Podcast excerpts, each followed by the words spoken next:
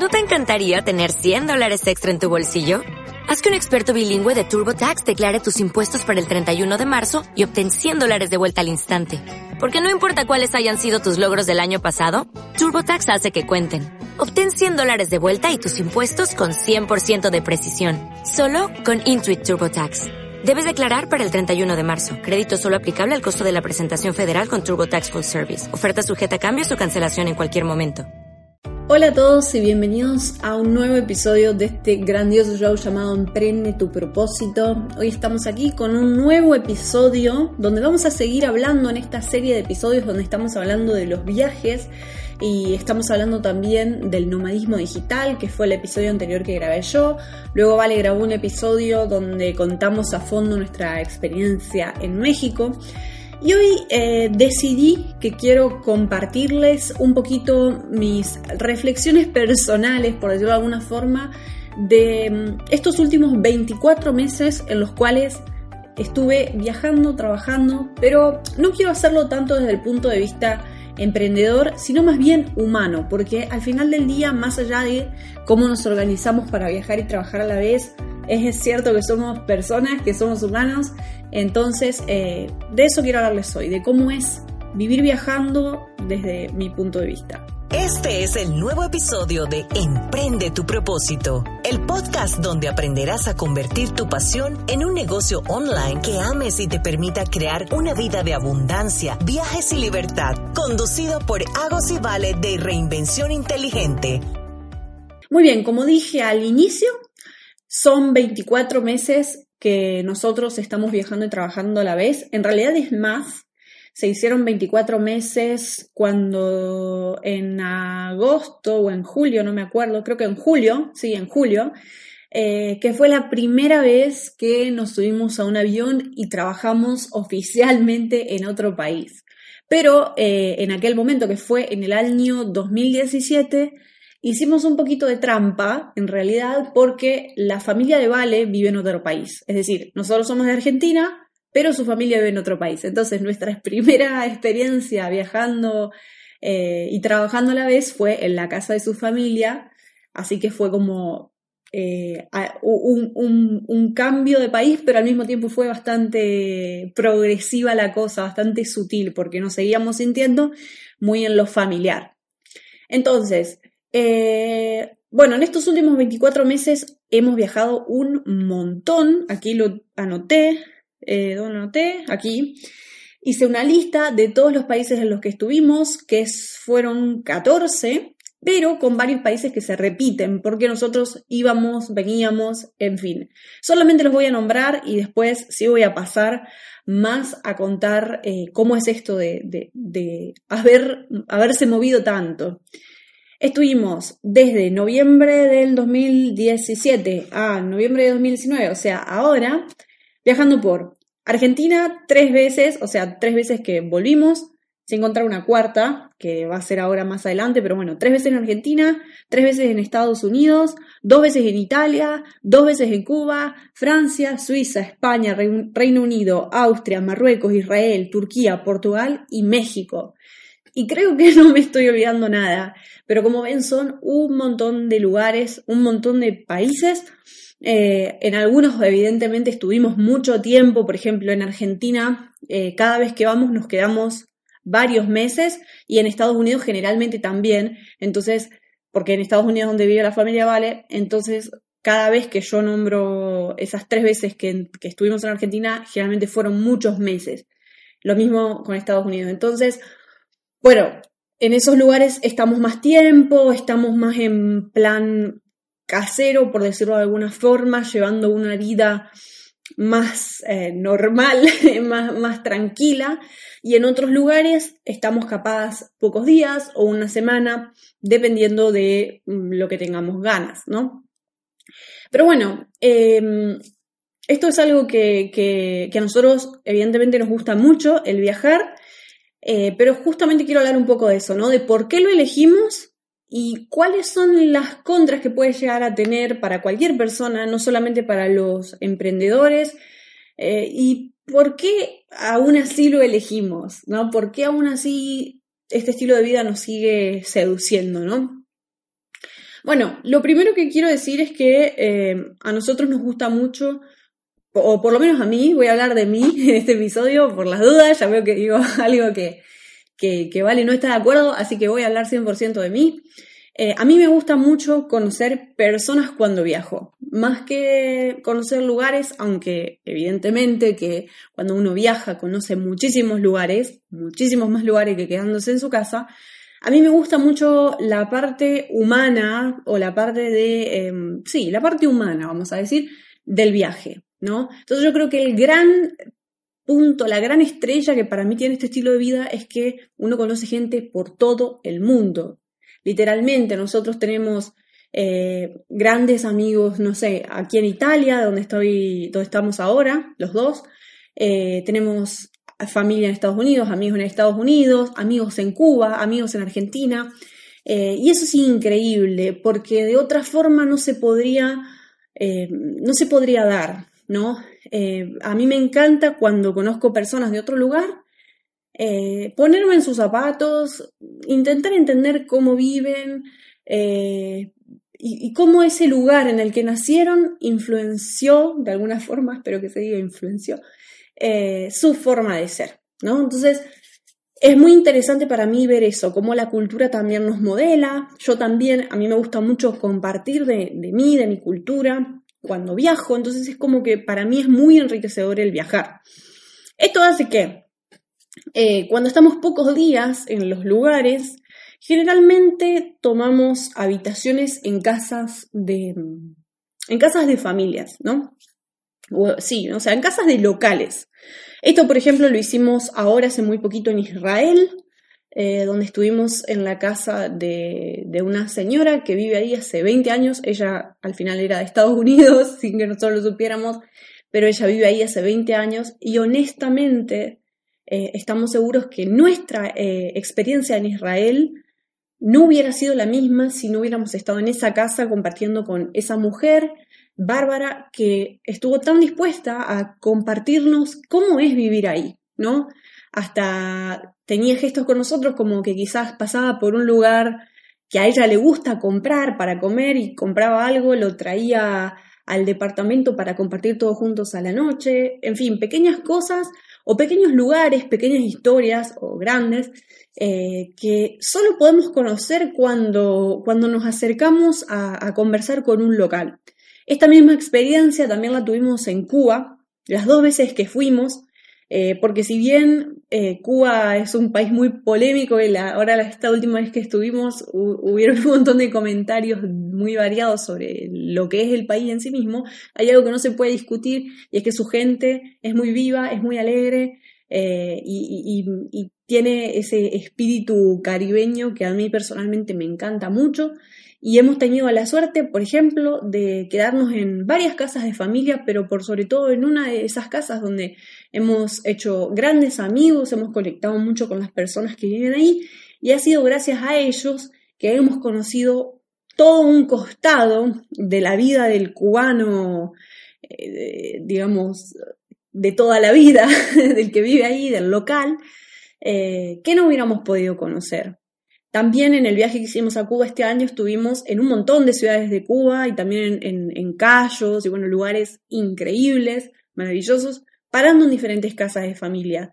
Y yo creo que sin querer queriendo, incluso cuando la experiencia no es eh, tan, o sea, donde la persona está tan pendiente de uno, ya de por sí el mismo hecho de elegir quedarte con una persona del lugar te enriquece inmediatamente te enriquece inmediatamente. Luego en Estambul tuvimos una experiencia particular, eh, por decirlo de alguna forma, donde si bien teníamos un departamento entero para nosotros, porque como dije, nosotros elegimos las, eh, las habitaciones en las casas solo cuando estamos pocos días, porque imagínense eh, que nos podemos alquilar por tres meses una habitación en una casa, ¿no? Es como llega un punto donde uno también quiere tener sus espacios, sobre todo nosotros que al mismo tiempo trabajamos, o sea, tenemos toda una rutina eh, relacionada a, nuestro trabajo que no podemos desarrollar desde una habitación y además no queremos, y como podemos elegir la opción de un departamento,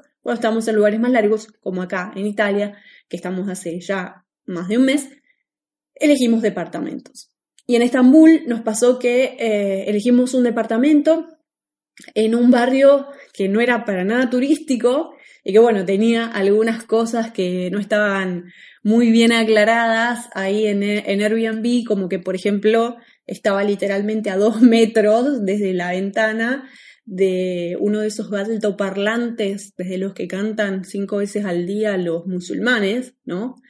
Eh, entonces, cada mañana a las seis de la mañana lo primero que escuchábamos era el canto de los musulmanes, al punto que nos lo aprendimos, eh, de verdad nos lo aprendimos, ¿no? A mí me causaba un poco de gracia ya lo último cantarlo, sin entender evidentemente una palabra de lo que estaba diciendo, seguro, bueno, obviamente, ¿no? Algo religioso, eh, pero ese departamento estaba ubicado en el centro de un barrio eh, musulmán en Estambul que no tiene nada que ver con el Estambul turístico, si alguien fue, sino una zona muchísimo más residencial. Y eso inevitablemente nos llevaba a, vivir con el local. O sea, por más que se notaba que llamábamos la atención, se notaba que ahí en el barrio la gente nos miraba y se veía, evidentemente no sé, se veía que éramos extranjeros, eh, terminábamos igual comprando en el supermercado en el que compraba el local o hasta comprando la comida, la roticería o el, sí, digamos, el lugar de comidas eh, que compra el local, comiendo la comida que come el local. Entonces, para mí eso tiene un valor agregado, aunque quizás no tenga todo el, lujo de quedarse en, un hotel o de quedarse en una zona quizás eh, más céntrica, más turística, yo creo que la imagen que me puedo llevar hoy eh, de Israel, de Turquía o de Cuba son más auténticas o un costado más cotidiano, por decirlo de alguna forma, que lo que me podría haber llevado quedándome en un, en un hotel, ¿no? No tengo nada en contra de los hoteles. Eh, cuando toca ir a un hotel vamos sin problemas. De hecho, en Cuba también estuvimos en hoteles porque, bueno, había lugares como Los Cayos eh, que no tienen casas, son puros hoteles, entonces fuimos a hoteles y la pasamos espectacular, además Cuba es un paraíso, pero bueno, eh, esa es mi, mi, forma de verlo, cuando uno puede, elige quedarse en una casa y se lleva, además se lleva siempre más anécdotas, esto es por defecto, o sea, te pasan más cosas, conoces más gente y para mí eso suma.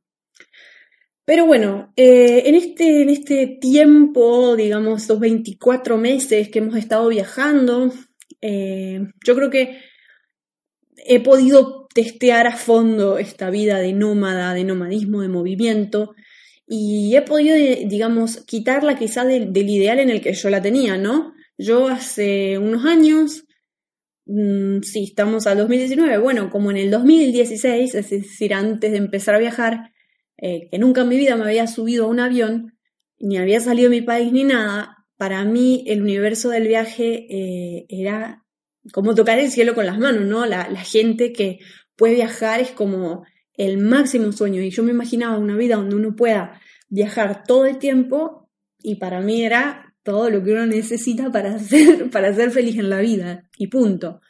Y hoy que lo he experimentado, que he cumplido ese sueño, por lo cual es como que yo también eh, pienso, pienso mi pasado y vuelvo hoy a, mi presente y siento mucha gratitud porque me doy cuenta de que pude cumplir ese sueño. Eh, pero bueno, sin embargo, cuando uno trae a veces sus ideales a la realidad, se da cuenta de que eh, a veces en la realidad son un poco más aburridos de lo que uno se espera, ¿no?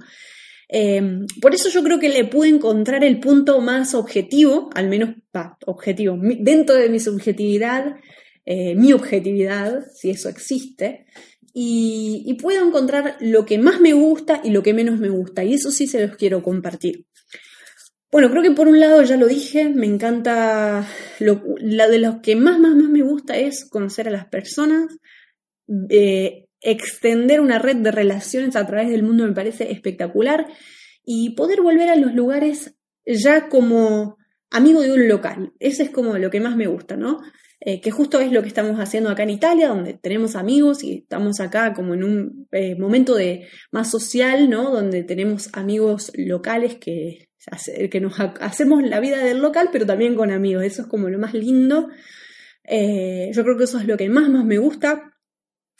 Después, yo creo que evidentemente cuando uno viaja un montón, uno está todo el tiempo maravillando los sentidos, ¿no? Eh, maravillando los ojos, maravillando el olfato, maravillando el, gusto con las comidas. Bueno, está como que se mantiene en un, eh, como en un momento medio hasta, hasta de un sueño, ¿no? Porque todo a veces parece raro, también dependiendo de dónde vas. Eh, entonces es un constante maravillar a los sentidos y wow, qué, qué loco, qué loco eso, qué loco cómo se visten acá, qué loco cómo, cómo comen, no sé, bueno, ¿no?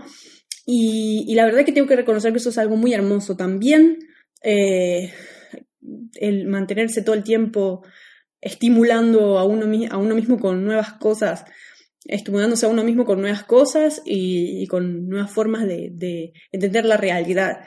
Y eso lleva a un tercer punto que para mí es otro, otra de las grandes cosas que te da viajar y es que uno inevitablemente eh, abre, la, abre la mente, abre el corazón también un montón y entiende que la vida es muy variada, que la forma de vivir es muy variada, que no hay nada normal, eh, que, que uno es uno más entre 7 mil millones de puntitos y, que uno no tiene la, verdad ni, ni, ni, lo absoluto de nada.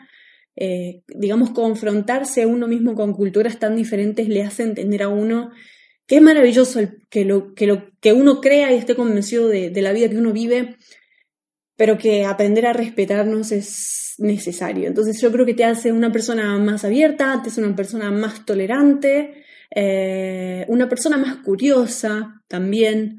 Obviamente esto si uno, si uno quiere y si uno está abierto al viaje, uno puede viajar por el mundo y no sentir nada o pasársela, eh, digamos, sin, sin, apreciar ese costado de, del mundo, pero, pero yo creo que a muchos les pasa cuando viajan porque te conmueve inevitablemente, ¿no? Te conmueve ver eh, a alguien, a mí me conmueve ver una mujer, no sé, una, una, una, eh, mujer musulmana eh, que ejerciendo su religión y, me, me, conmueve, me lleva a reflexionar, me lleva a pensar, por poner un ejemplo simple, y quizás no está haciendo nada, quizás se tomó el mismo subte que yo y se sentó al lado mío, ¿no? Es algo como que sucede siempre en un segundo plano cuando uno está confrontándose con lo, con lo que para uno es natural dentro de su cultura, dentro de su país.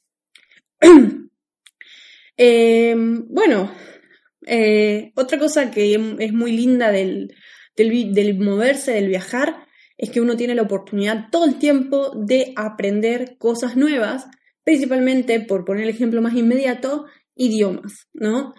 Em, por ejemplo, yo a raíz de eh, haber estado aquí en Italia durante dos ocasiones y con un poco de trampa, porque también fui a una escuela en la que había clases de italiano, me pude, me pude volcar de lleno al idioma y aprenderlo de la mano de los locales. Entonces es como que me gusta mucho el hecho de aprender el idioma de la mano de, de la mano del ejercicio cotidiano, de tener que mantener una conversación porque el, contexto lo, me lo pide y, poder disfrutarla, poder eh, disfrutar y ver mi progreso mientras aprendo, mientras me expreso.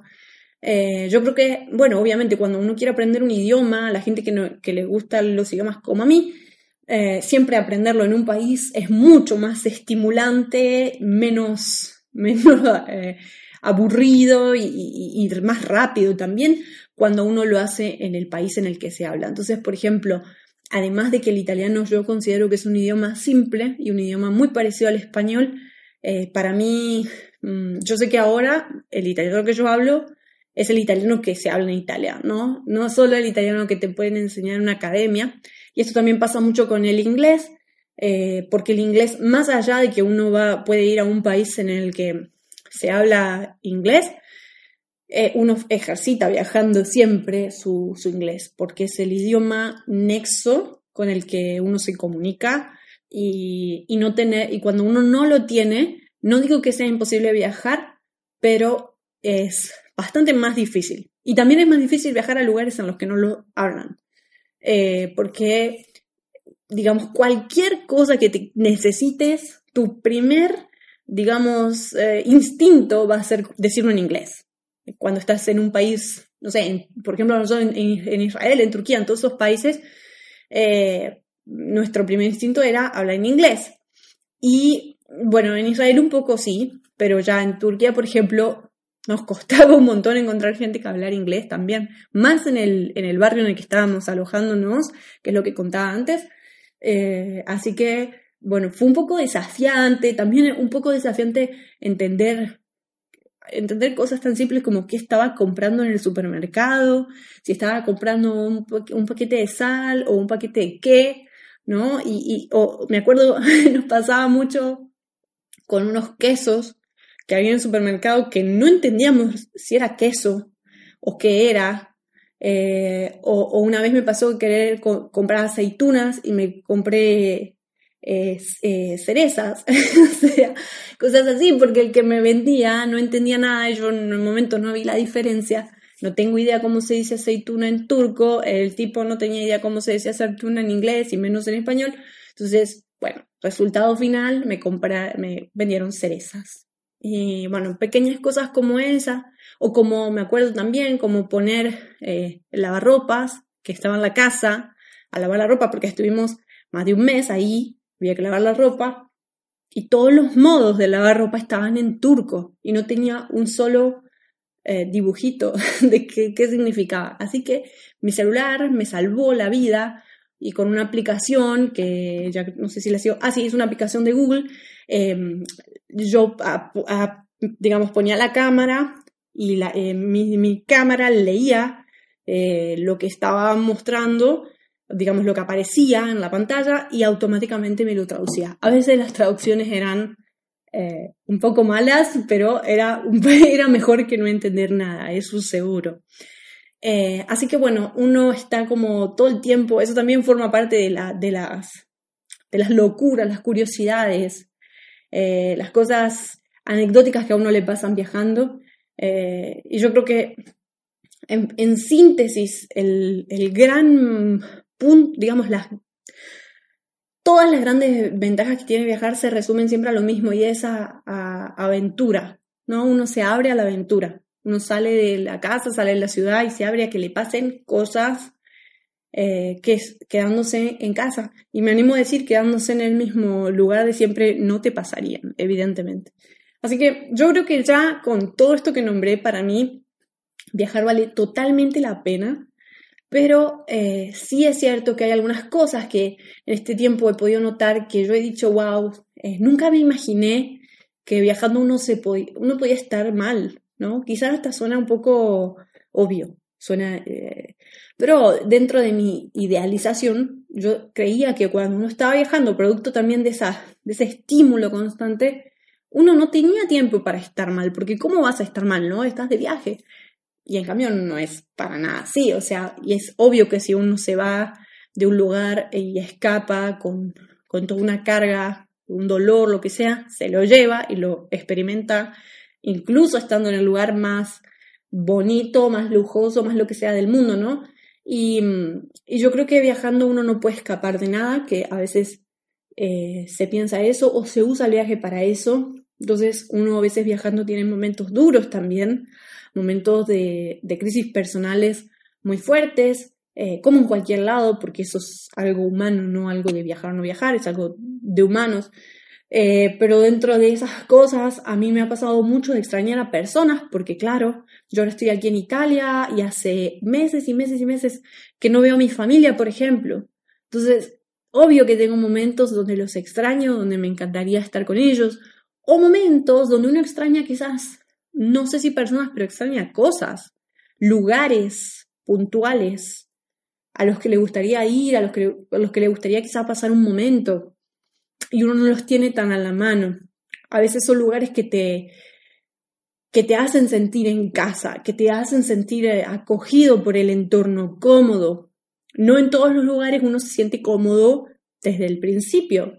A nosotros nos pasaba que nos ha pasado, a mí me ha pasado en un montón de ocasiones, llegar a un país donde el contraste cultural es muy fuerte y, de pronto no, no, sentir una comodidad inmediata o un estímulo feliz inmediato. A veces uno quiere estar en lo cómodo, en lo familiar, en lo que lo hace sentir contenido. Entonces, estar todo el tiempo fuera de tu zona de confort no es algo que siempre sea estimulante en un sentido positivo. A veces, a veces es difícil también de, gestionar. Eh, luego, a nosotros, por ejemplo, pasó muy fuerte con Israel, pero luego, ya al cabo de unos días, ya nos encantaba el lugar, estábamos súper estimulados por conocerlo, por recorrerlo, por entenderlo. Eh, pero el primer día estábamos muy perdidos, no entendíamos ningún cartel de la calle, nadie nos entendía, no entendíamos a nadie y todas esas cosas también estresan. Em, bueno, ese creo que es otro punto, ¿no? Vivir viajando y, haber estado en 14 países sin contar lugares como, no sé, Palestina o Vaticano, o no sé, lugares que podrían considerarse, bueno, Vaticano no, pero Palestina sí. Em, es, son lugares, es un estilo de vida donde uno está siempre muy inestable.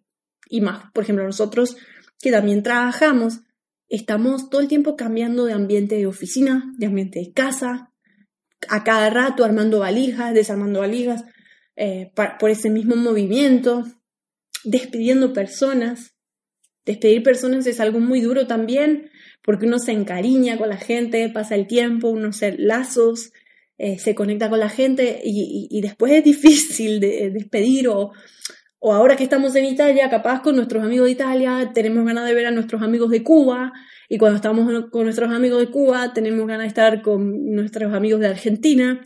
En fin, a veces sucede. No es que digamos, no estoy queriendo decir, para mí todos estos puntos son reales, no le hacen el total contrapeso a, todo lo bueno que tiene el viajar, todo lo, estimulante que puede ser, pero sí son reales y también merece la pena nombrarlos.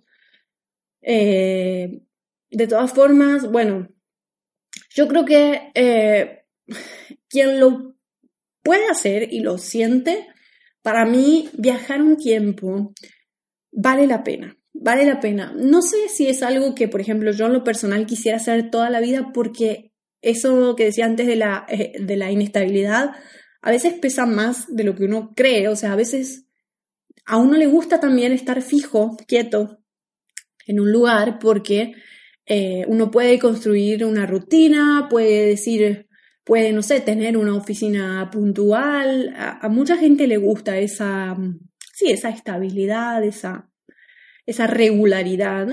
Y, creo que a mí también, en, el, en algún punto, eh, me gusta, digamos, esa, eh, sí, eh, digamos, esa, el poder generar una rutina, por decirlo de alguna forma, ¿no? Y mm, aunque quizás digo eso, luego me aburro, porque me, me, ha pasado ya.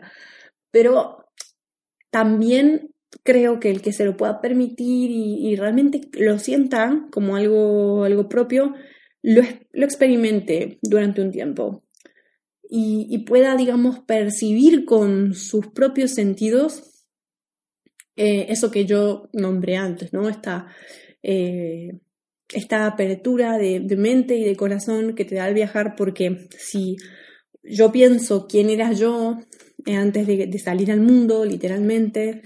Em, era una persona muy diferente y para mí conocer personas, lugares, historias de vida, historias de lugares, eh, me ha cambiado la forma de, de, entender a los demás y de entender, como dije, ¿no? Eh, cosas como la diversidad, como lo, lo, que nosotros entendemos como normal, cosas como la inclusión, cosas como la aceptación de nuevas ideas, uno está más abierto.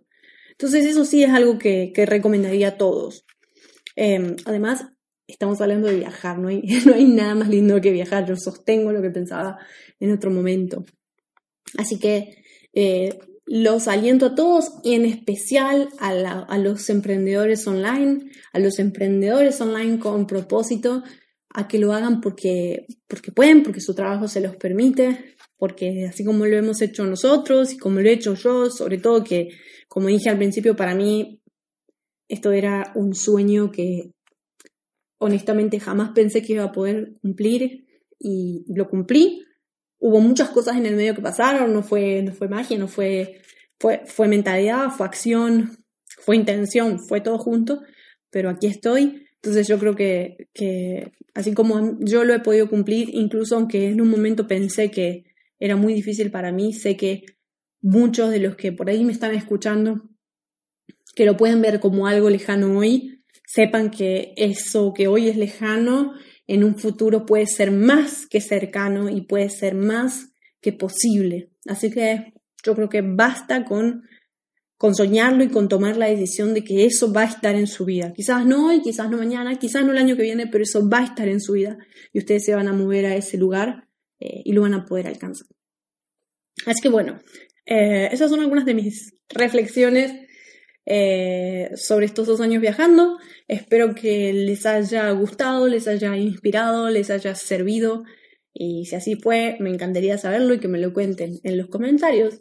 Y, nada, les deseo un fuerte, les mando un fuerte abrazo, les deseo una excelente semana y estemos en contacto. Ya saben que todos estos podcasts nosotros los armamos y los creamos en base a las mismas cosas que nos pregunta o nos sugiere la gente en el Instagram, así que pueden ir ahora a nuestro Instagram y escribirnos un mensaje privado, decirnos hola, te, hola te acabo de escuchar en el podcast y quisiera que hablen de esto, quisiera que hables de esto, porque Siempre atendemos a esas consultas y las respondemos en los episodios. Así que espero tu mensaje. Gracias por escuchar este episodio hasta el final. Te mando un fuerte abrazo y hasta el próximo episodio de escuchar Emprende tu el podcast donde cada semana Agos y Vale te ayudan a convertir tus pasiones en un negocio digital de éxito. Si te quedaste con ganas de más, ve a www.reinvencioninteligente.com barra regalo y accede al regalo que preparamos para ti.